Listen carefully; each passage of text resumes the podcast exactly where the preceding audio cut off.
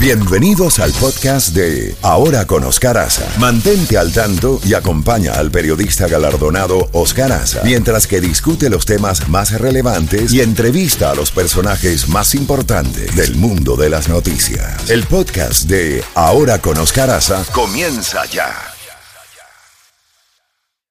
Jacobo, sigue lloviendo parejo. Buenos días. Eh, noticias por todas partes. Está lo del la lucha por el, nuevo paquete de ayuda en Washington. Está la decisión del presidente, que ya lo dijimos como noticia, de que no se cuenten los indocumentados en el nuevo censo para el tema de la redistribución de los distritos, etcétera, y la asignación de fondos.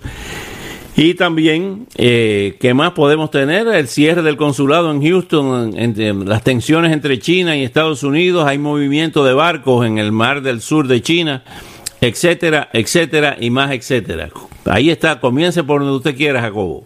Bueno, comencemos con el, el etcétera de que el portaaviones Ronald Reagan anda por esa zona, que acabo de oír a Ampus King, que es senador eh, independiente de Maine, pero que siempre vota con los demócratas, que está diciendo que ese cierre del consulado en Houston a él se le hace raro, porque desde hace tiempo se ha venido oyendo de que los chinos están ah, metiéndose en las computadoras americanas, que los rusos están tratando de sacar malas noticias de Biden para favorecer a Donald Trump.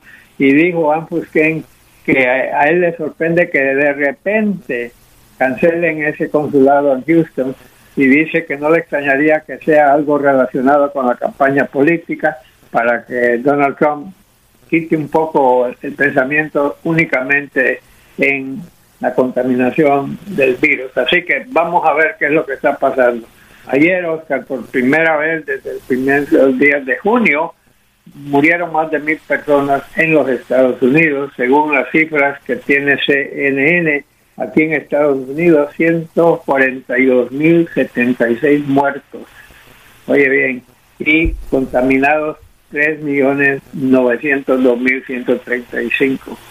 Así que aquí sigue y sigue y sigue. Ahí es donde tú estás, en el mero centro del mole, Oscar, allí en Florida, en Miami principalmente, hay una gran cantidad de hospitales, creo que más de 50, que ya no tienen camas, eh, camas disponibles de tanta gente que se ha presentado con el virus y que inclusive faltan ah, equipos, incluyendo algunos respiratorios. Así que la situación aquí está al rojo vivo. Y yo te voy a preguntar a ti, ¿qué es lo último con la educación aquí en la Florida, Oscar? ¿Qué va a pasar con la escuela? Bueno, hay, hay dos demandas. Hay una demanda contra el gobernador por parte de la Asociación de Maestros, eh, porque el gobernador había anunciado, Ron DeSantis, que iban a abrir las escuelas en el mes de agosto eh, se están oponiendo ese, ese sindicato. Anoche entrevistamos al alcalde del condado, eh, Carlos Jiménez, quien está también en la demanda eh, contra el contra el, gobernador y le pregunté por qué a él si él no tiene si él no es el superintendente de escuelas y que el, el aquí contrario a Nueva York y a otras ciudades el alcalde del condado no controla a las escuelas del condado de manera ejecutiva, operativa. Y me dijo que por razones políticas, dice que todo ese sindicato de maestros son demócratas y como él es republicano y aspira a un distrito eh, congresional federal, que creo que es el distrito 27, eh, donde está em, em, em, la, congresista Mucarcer, Powell, eh, que a su vez eh, sustituyó a un eh, diputado, a un representante republicano, Carlos Curbelo, pues eh, dice el alcalde, fue lo que me dijo anoche, que era por razones puramente políticas que lo pusieron en la demanda por parte del abogado Kendall Coffey. Pero hay demandas, tal y como ha estado ocurriendo en otros estados de, la Unión por el tema de la reapertura de las escuelas. también me reveló anoche el alcalde de que estaban eh, negociando para ver si cierran todas las guarderías y los campamentos de verano. Eh, producto del incremento de la pandemia. ayer hubo en las últimas 24 horas un récord de muertes, mil muertos, ya hemos llegado a 142 mil en, en, los Estados Unidos.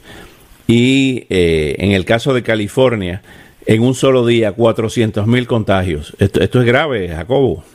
No, no, la cosa es más que grave y el presidente Trump ayer lo admitió porque él en todas sus previas intervenciones había dicho eh, tenemos vamos avanzando rápidamente tenemos un excelente récord en el número de tomas que hemos hecho que hemos investigado que hemos tomado la temperatura y ver si están contaminados o no.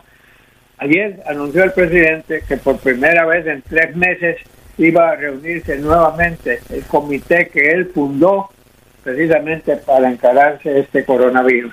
Pero después nos dimos cuenta lo que pasaba el día, que solo iba a ir él, no iba a estar Anthony Fauci, no iba a estar la doctora Kirk, no iba a estar nadie más que el presidente Trump. Entonces sale el presidente Trump eh, en la sala de prensa de la Casa Blanca, admite que la situación es bastante dura en este momento, y él lo admite y dice, y se va a poner peor todavía antes de que se mejore. También nos sorprendió a todos cuando finalmente dijo que usar mascarillas era un buen paso a tomar porque algo, era algo que ayudaba en contra del virus. Lo dice ahí que, y una hora, hora y media después va a una reunión en el hotel de él que está a tres cuadras de la Casa Blanca y ahí hay bastante gente republicana y todo él no anda una mascarilla puesta y la mayoría de los que estaban ahí porque salieron los videos no la tenían tampoco. Así que el uso de las mascarillas todavía se ha convertido en un tema político. Hablando de lo que tú comentabas, Oscar, de quién tiene el, poder o quién puede disponer, eh, si es el alcalde, si es el gobernador, si es el comisionado de educación. Tenemos el famoso caso de Georgia, donde el gobernador le ha puesto una querella a la alcaldesa, que por cierto la alcaldesa, su esposo y un hijo están contaminados hablando de cosas, y tienes el otro caso de quién manda, Oscar, en Oregón, ahí en Portland. Sí. Eh, mandaron un equipo ahí de, gente vestida con el camuflaje militar, sin, sin nombre, sin nada, detienen a gente, la meten a un carro que no tiene marcas de nada y el carro desaparece me hizo recordar lo que pasó en Argentina. ¿Te acuerdas, el famoso, eh, los carros eh, famosos en que la gente andaba recogiendo gente en la calle y desaparecían? ¿Cómo se llamaba? Era un Chevrolet o un Ford Falcon, el Ford Falcon.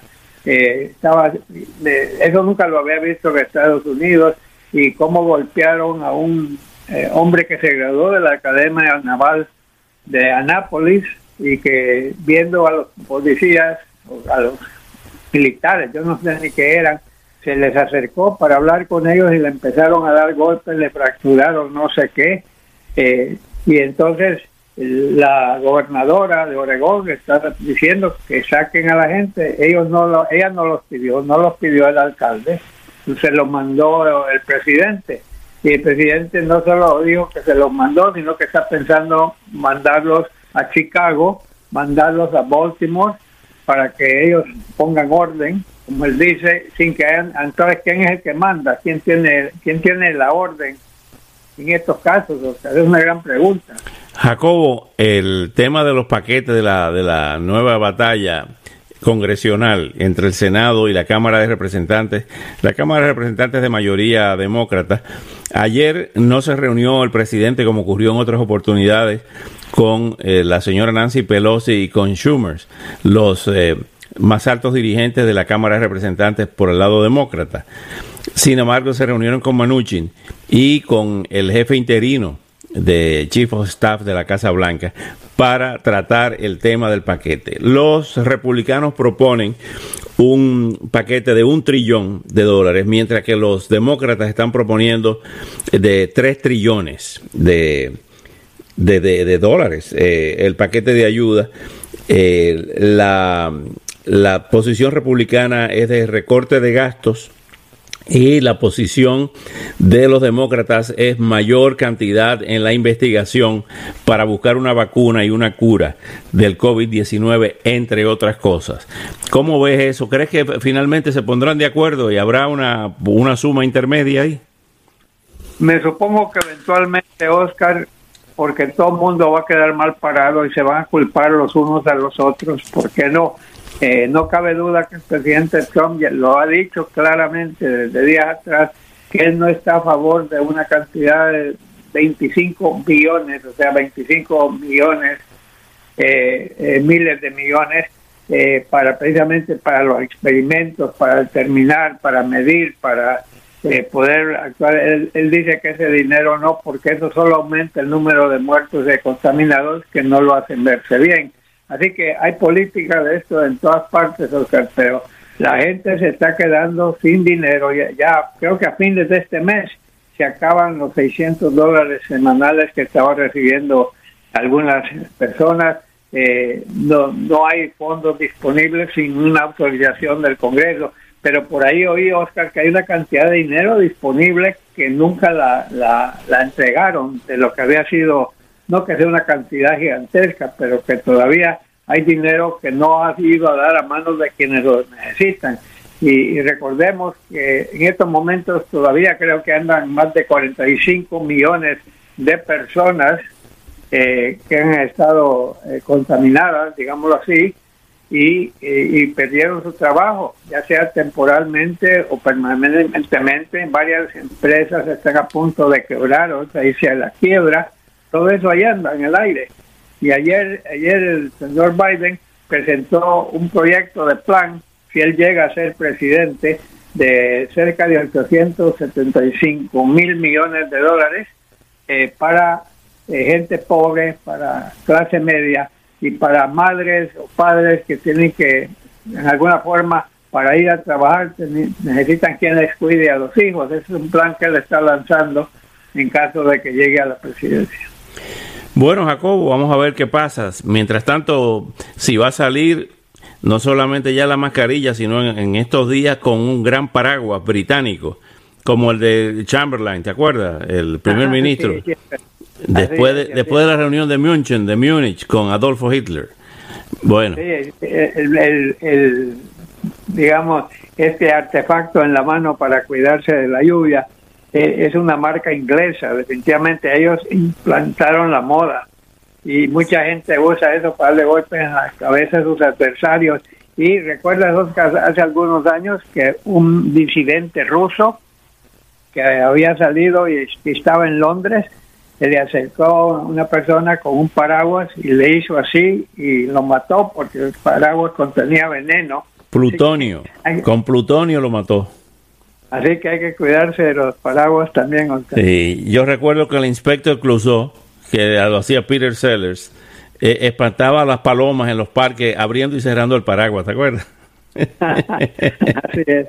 Bueno, podemos usar el paraguas también porque ya está lloviendo fuertísimo en esta parte sí, señor. de la Bueno. a 80 millas de ustedes de distancia. Sí, señor. Mañana le seguimos, Jacobo. Cómo no, señor. Un abrazo a todo el equipo y gracias a los oyentes por estarnos escuchando y buenos días. Buenos días.